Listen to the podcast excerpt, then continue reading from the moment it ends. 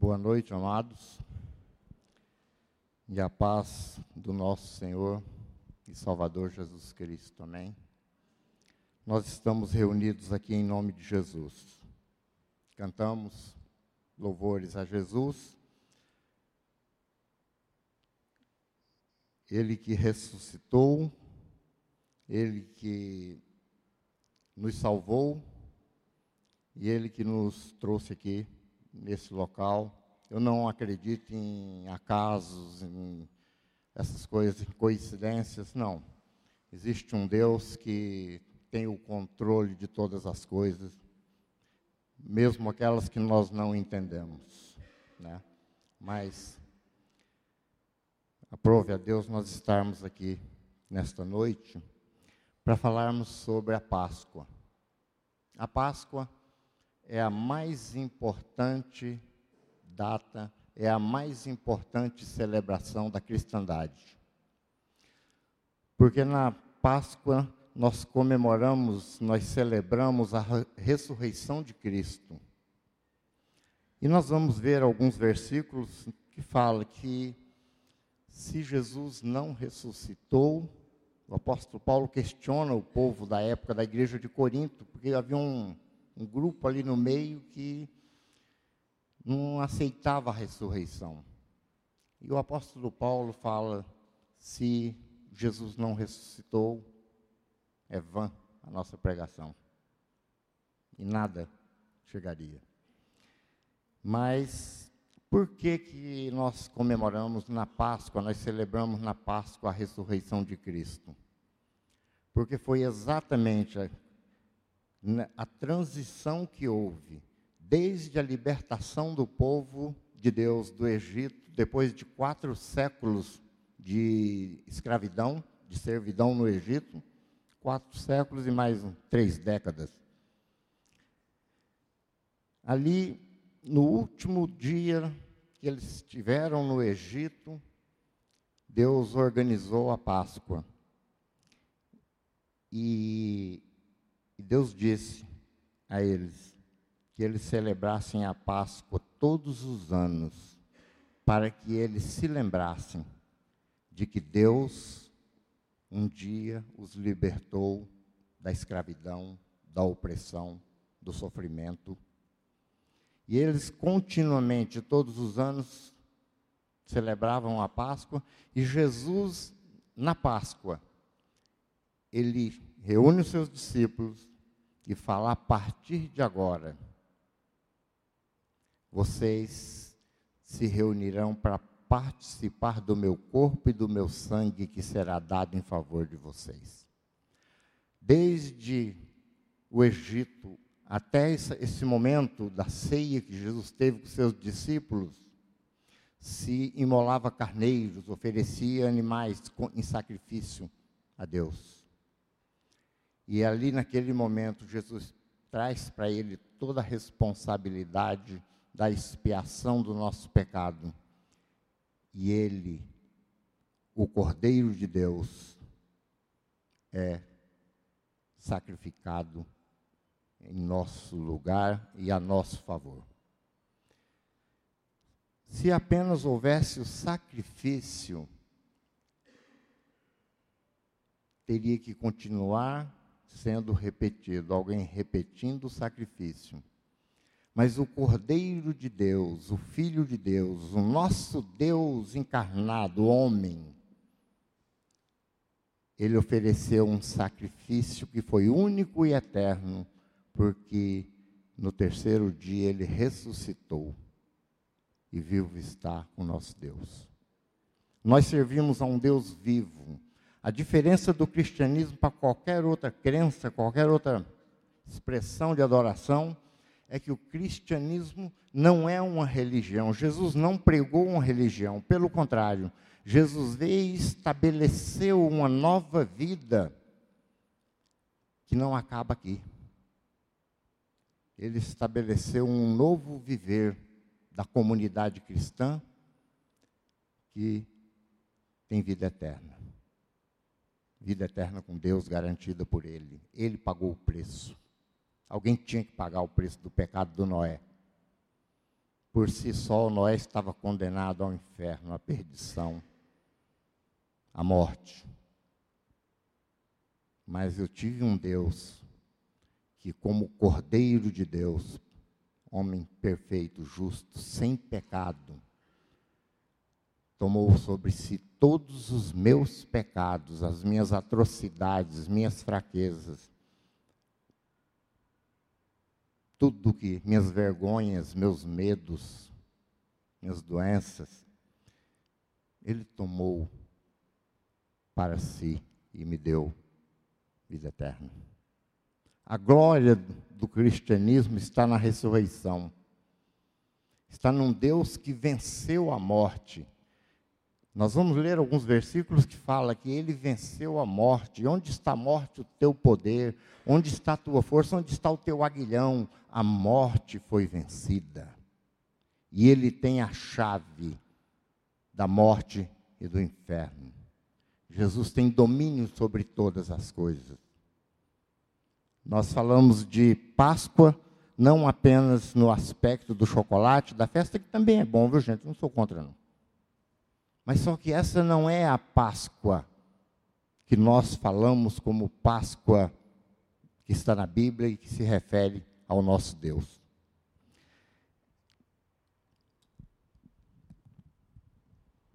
Eu vou ler um texto que está no, no livro de Êxodo, no capítulo 3, versículo 7, diz assim: E disse o Senhor: Tenho visto atentamente, preste atenção nessa expressão, tenho visto atentamente a aflição do meu povo que está no Egito, e tenho ouvido o seu clamor por causa dos seus opressores, porque conheci as suas dores. Portanto, desci para livrá-lo da mão dos egípcios e para fazê-lo subir daquela terra a uma terra boa e larga. Mas aqui começa a Páscoa. Eu acho interessante a ação de Deus ali. Quando ele toma uma decisão em relação ao seu povo. E essa expressão que Deus diz, eu tenho visto atentamente a aflição do meu povo. Amados, traz isso para a nossa realidade. Nós temos um Deus que vê atentamente as aflições pelas quais nós passamos. Mas ele não é um espectador que apenas vê, tenho visto atentamente as aflições do meu povo. Não tem aquele momento que às vezes estamos aflitos, sofrendo, parece que abandonados, e às vezes nem nos damos contas de que nós temos um Deus que atentamente vê as nossas aflições. E ele continua falando: Eu conheço as vossas dores. Eu conheço. Nós, às vezes, imaginamos. Normalmente, quem me procura na minha profissão como psicólogo está tá doendo, está sofrendo. A pior das dores que existe é a dor da alma. Eu imagino às vezes eu tento entender, mas ninguém pode dimensionar o sofrimento, a angústia de uma pessoa que às vezes está com um pensamento recorrente que a única coisa que resta para ela é tirar a própria vida. Olha para todos os lados e não consegue. E é escrava de um pensamento por causa da dor da alma da pessoa. Mas Deus conhece as nossas dores. E ele diz que é por causa disso que ele desceu. Interessante o nosso Deus, né? Ele faz por nós, ele vem a nós. Eu desci, Deus não falou: venham a mim, subam uma escada, construam uma torre, ou tragam tanto disso, tanto daquilo. Não. ele desceu aonde estava o sofrimento, ele desceu aonde estava a pessoa, onde está o povo sofrendo.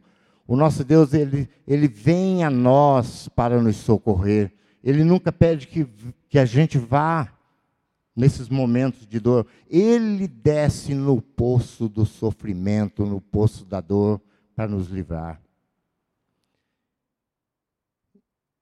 E nós caminhando aqui, quando vai para a fala da Páscoa, o que, o que acontece? Ele, Deus viu e ele desceu para livrar o povo desse sofrimento. E ali começa um trabalho. E Moisés é colocado ali como o ouvido de Deus, ali a voz de Deus, Arão vai o irmão dele para convencer os governantes os egípcios e o povo de Israel a sair e tal. E que acontece aquelas pragas que todos já deve ter lido as pragas do Egito. São várias. E ali culmina com a última, que é a morte dos primogênitos.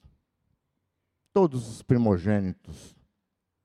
Mas Deus fala que da seguinte forma: vocês vão reunir a família e vão fazer uma comemoração, uma festa. Vocês vão matar um cordeiro, vocês vão participar da comer a carne desse carneiro, vocês vão ali estarem reunidos em família. Só tem uma coisa: o sangue do cordeiro. Ele será colocado nos batentes, nas vergas das portas. E aonde estiver o sangue do cordeiro, o anjo da morte não terá poder ou autoridade contra aquelas pessoas que estão guardados pelo sangue do cordeiro. E houve, naquela noite, o anjo da morte passou e morreram de cada família o primogênito daqueles que não tinham o sangue do cordeiro como proteção. E esse mesmo sacrifício já prefigurava a morte do cordeiro, o filho de Deus, que pelo seu sangue nos livrou da morte do pecado e nos deu vida eterna.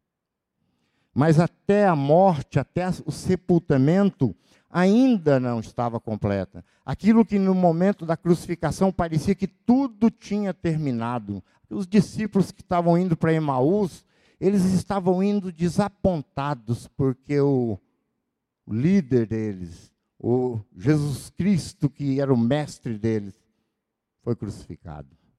E eles estavam num desalento, sem desorientados, tristes porque eles acreditavam, como a maioria, tudo acabou. Ali onde parece que tudo tinha terminado, estava apenas começando, né? Ali estava iniciando a manifestação. O Marcelo falou hoje de manhã sobre a graça, vai falar hoje mais tarde, Marcelo, então deixo para você. Ali foi implantada a graça. E é interessante, amados, que quando nós olhamos para tudo isso que aconteceu, todas essas coisas, todos esses eventos, foi feito tudo por causa de nós.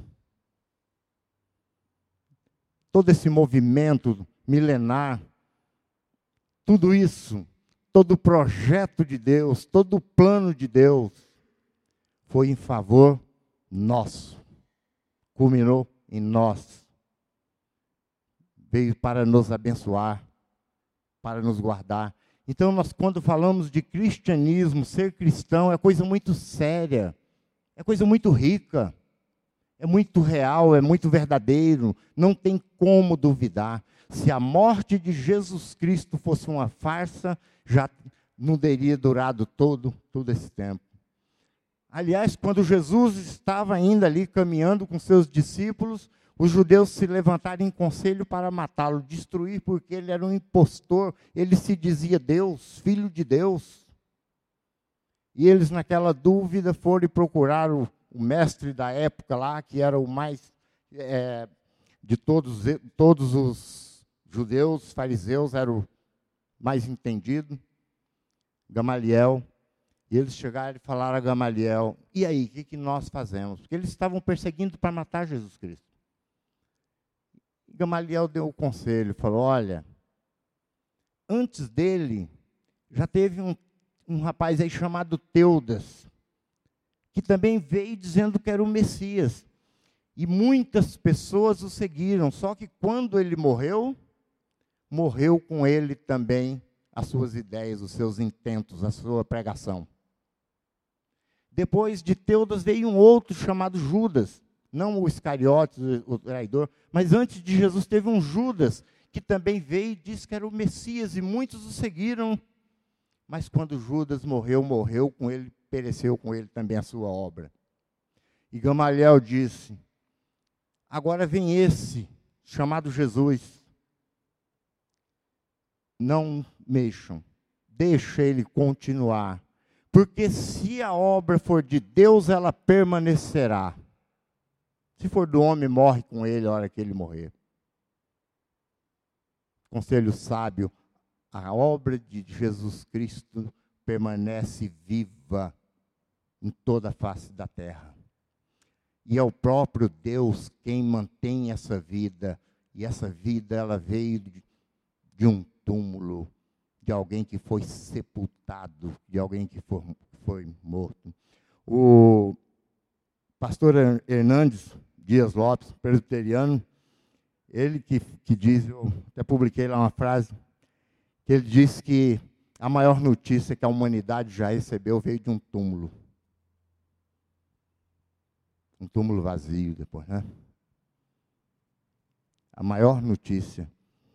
Aqui, quando nós lemos e nós entendemos todo esse, esse trajeto, todo esse percurso, esse caminho até a crucificação, aí nós entendemos o porquê. Vamos ler, vamos ver alguns versículos? Dá uma força aí, Marcão.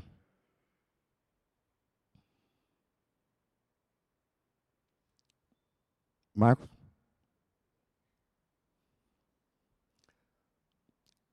Esse versículo, a nossa festa da Páscoa está pronta.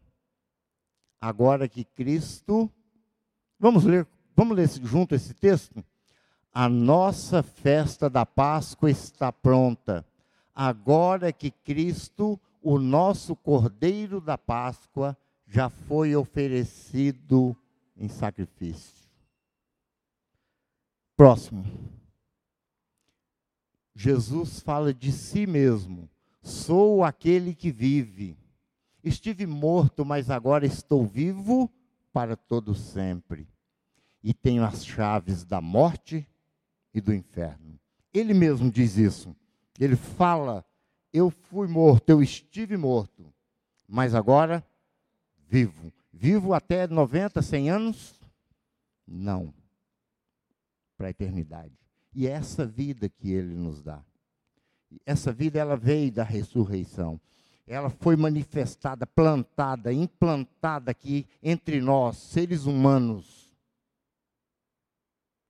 no momento em que Jesus venceu a morte.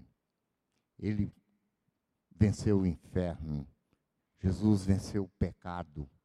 Ele venceu a escravidão da qual nós éramos escravos escravos do pecado, da morte.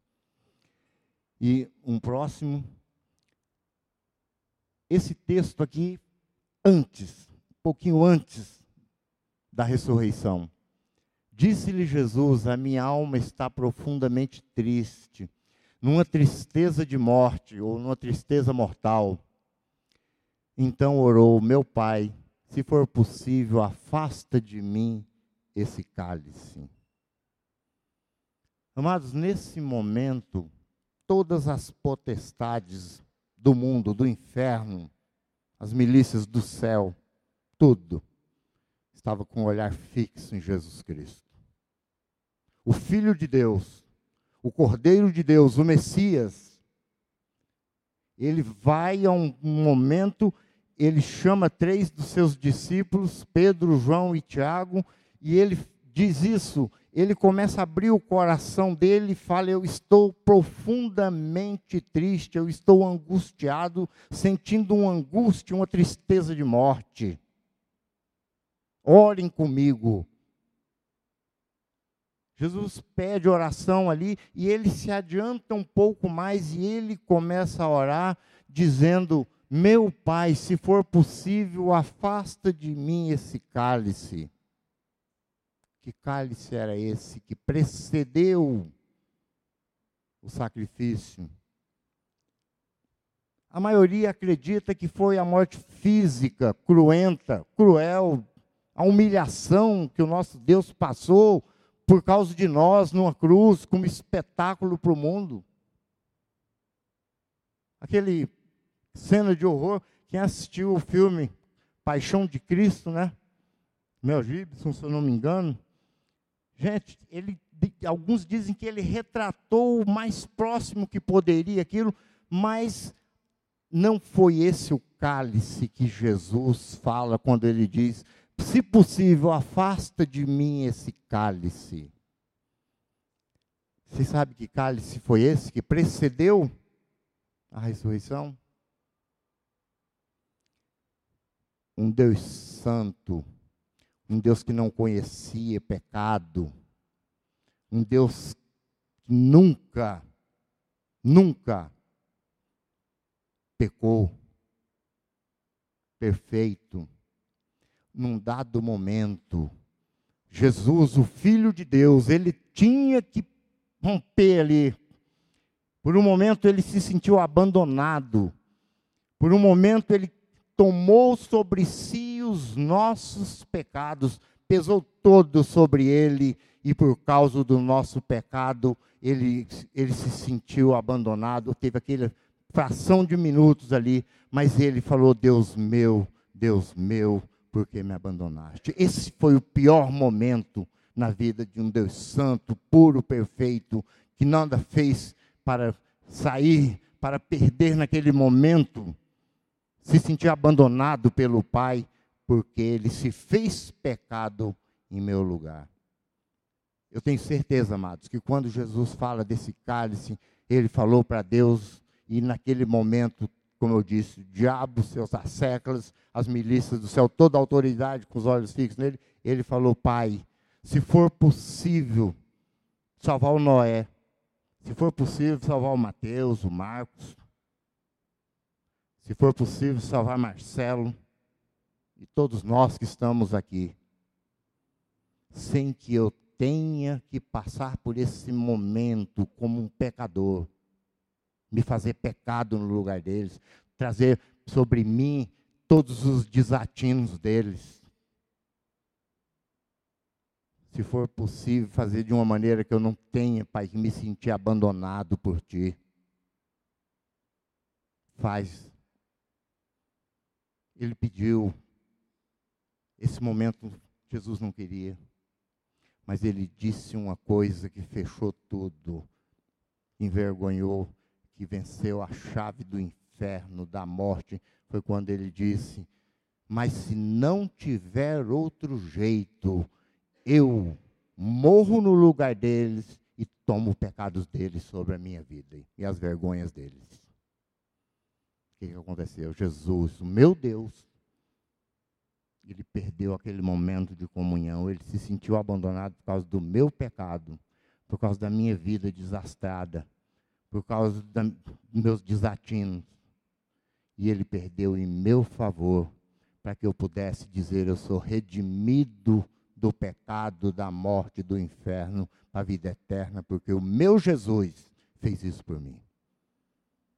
Fez por vocês, fez pela igreja. Jesus não fez espetáculo para o mundo. Ele foi muito pessoal, particular, foi por nós, por mim. Se eu não enxergar esse sacrifício em meu benefício, de nada vale a minha fé. E esse, esse momento passando, pode passar o próximo. Cristo morreu pelos nossos pecados, segundo as Escrituras, foi sepultado e ressuscitou ao terceiro dia, segundo as Escrituras. Ele apareceu a Pedro, depois aos doze depois disso, apareceu a mais de 500 irmãos de uma só vez. Depois apareceu a Tiago e então a todos os apóstolos. as evidências da ressurreição. Porque tentaram. Jesus Cristo foi perseguido desde a hora que nasceu, viu? Aliás, antes de nascer, já, tive, já tiveram que se esconder com ele. E até hoje, na minha profissão, vocês querem ver uma coisa? Eu posso mandar um paciente meu ler qualquer livro aí de Gandhi, de, até de candomblé, do que eu quiser, não tem problema, não. Se eu mandar ele ler uma Bíblia, eu sou caçado, meu, meu CRP é. Vou ser processado. O Evangelho de Jesus Cristo continua sendo perseguido. Se Jesus tivesse, fosse uma farsa, como disseram, não teria como subsistir. Há tanta perseguição, a tudo que já aconteceu e vai continuar acontecendo. Mas quem mantém é o próprio Deus. Por isso, nunca vai alguém extinguir. Pelo contrário, cada dia mais. E depois continua esses versículos que falam sobre se Cristo não ressuscitou, é inútil a nossa pregação, aquilo que eu falei. Se esperamos em Cristo só nessa vida, somos miseráveis. Porque tem muita gente que espera em Cristo só nessa vida. Quer dinheiro, quer saúde, quer vida boa, quer carro, quer coisas dessa vida. E ele dá também, viu, para quem ele achar que merece. Quem sabe lidar bem com isso, Deus não. Se Deus já não me deu mais, é porque Ele sabe que eu não sei lidar bem com isso. Mas isso é transitório. Isso é de valor terreno. Isso é de momento, é de prazer do corpo. Aqui, quem espera só isso, nós podemos esperar isso, mas só isso não, porque aí seremos miseráveis porque a riqueza da glória de Cristo está além disso, desta vida, está na glória eterna com o nosso Deus. Mas de fato, se, de, mas de fato Cristo ressuscitou dentre os mortos e foi feito as primícias dos que dormem. Ele é o primeiro que ressuscitou. Antes de Jesus teve algumas ressurreições com Eliseu, com Elias lá atrás, não teve? Mas aqueles lá ressuscitaram e morreram de novo, viu? ressurreição eterna foi a de Cristo. Ele é a primícia e nós somos os seguidores para a vida eterna. Ele é primícia. Continuando, é, pode passar isso, eu já falei, passo próximo. E esse texto aqui parece que não tem nada a ver. Ebenezer, até aqui nos ajudou o Senhor. Amados, eu gosto desse texto aí, por quê? Porque para eu reconhecer que até aqui me ajudou o Senhor, eu tenho que entender de que forma ele me ajudou? Como que eu cheguei até aqui? Por que, que é importante nós entendermos? Porque Deus, quando instituiu a Páscoa, ele façam isso todos os anos para que vocês se lembrem da grande obra, da grande libertação que Deus deu a vocês. Quando o povo passa ali no Rio Jordão, seco, que Deus abriu as águas para que eles atravessassem, Deus dá uma ordem: peguem uma pedra do, do leito seco do rio e levem para outra banda. Cada um de uma tribo leva uma pedra. E eles pegaram a pedra em obediência a Deus e levaram. Chega do outro lado, e aí, o que, que nós fazemos com essas pedras? Deus falou: vocês vão erigir uma coluna aqui. Fizeram a coluna, e agora? Para que essa coluna? Porque um dia, quando o filho dos vossos filhos perguntarem: por que tem essa coluna aqui? vocês dirão: um dia o nosso Deus fez uma grande obra nesse lugar aqui nas nossas vidas. Deus pede, amados, que nós façamos memoriais, que nós tenhamos um memorial do que Ele já fez nas nossas vidas. O meu é um pouquinho extenso. Até um dia, um pouco tempo aí, um irmão falou: Você dá trabalho para Deus, hein? Né? Com tanta coisa que acontece, mas Deus me livrou de todas, estou aqui falando com vocês, graça, pela graça dele. E nós vemos que se nós deixarmos, por que, que Deus se preocupa em que nós tenhamos, que nós possamos trazer à memória o que nos dê esperança, como o profeta Jeremias falou, porque a nossa mente no automático ela é contra nós. O maior inimigo que nós temos está conosco. A nossa mente normal, ela tem uma tendência a nos minimizar. Não, você não consegue, você não, Deus ama todo mundo, mas você acha que não. Nós temos E como que ela funciona? Quando eu olho, quando eu volto para o meu passado, no automático, sem que eu faça nada. O processo seletivo da nossa mente é trazer frustração. Nós começamos a pensar: olha, eu poderia ter feito isso quando eu tinha tantos anos, eu poderia ter feito tal faculdade, eu poderia ter aproveitado tal oportunidade, eu deveria ter. Parece que nós perdemos tudo que deveria fazer e vivemos uma vida de frustração. Quanta gente vive frustrado porque acha que deveria ser uma coisa que não é hoje. Porque a mente da pessoa diz: se você fosse tal pessoa, tal profissão, ou você seria feliz. Mas tem tanta gente que é daquela profissão, que exerce a mesma coisa e é infeliz. Tem quantos que se suicidam? E você acha que você fosse, você seria feliz. A nossa mente, ela mente, ela nos engana. Mas não é só isso, a nossa mente, ela traz também um peso de culpa muito grande.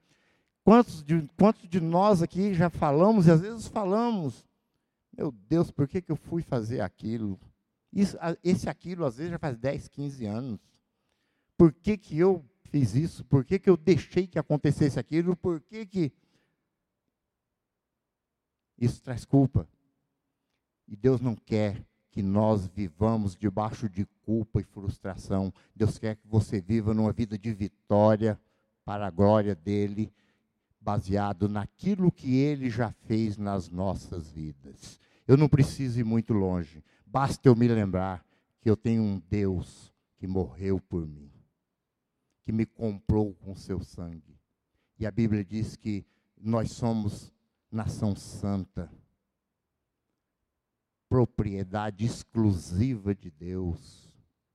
Povo comprado não com ouro, prata ou qualquer coisa corruptível, mas nós fomos comprados pelo precioso sangue do Cordeiro de Deus.